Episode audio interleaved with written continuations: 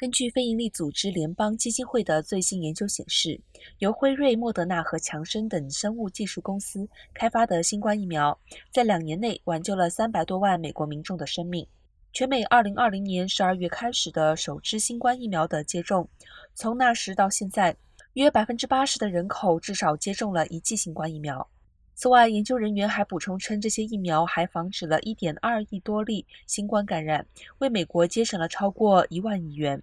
尽管如此，目前每天仍有数百人死于新冠病毒。如今，白宫正在大力鼓励民众尽快接种最新新冠疫苗，以预防病毒的新变种。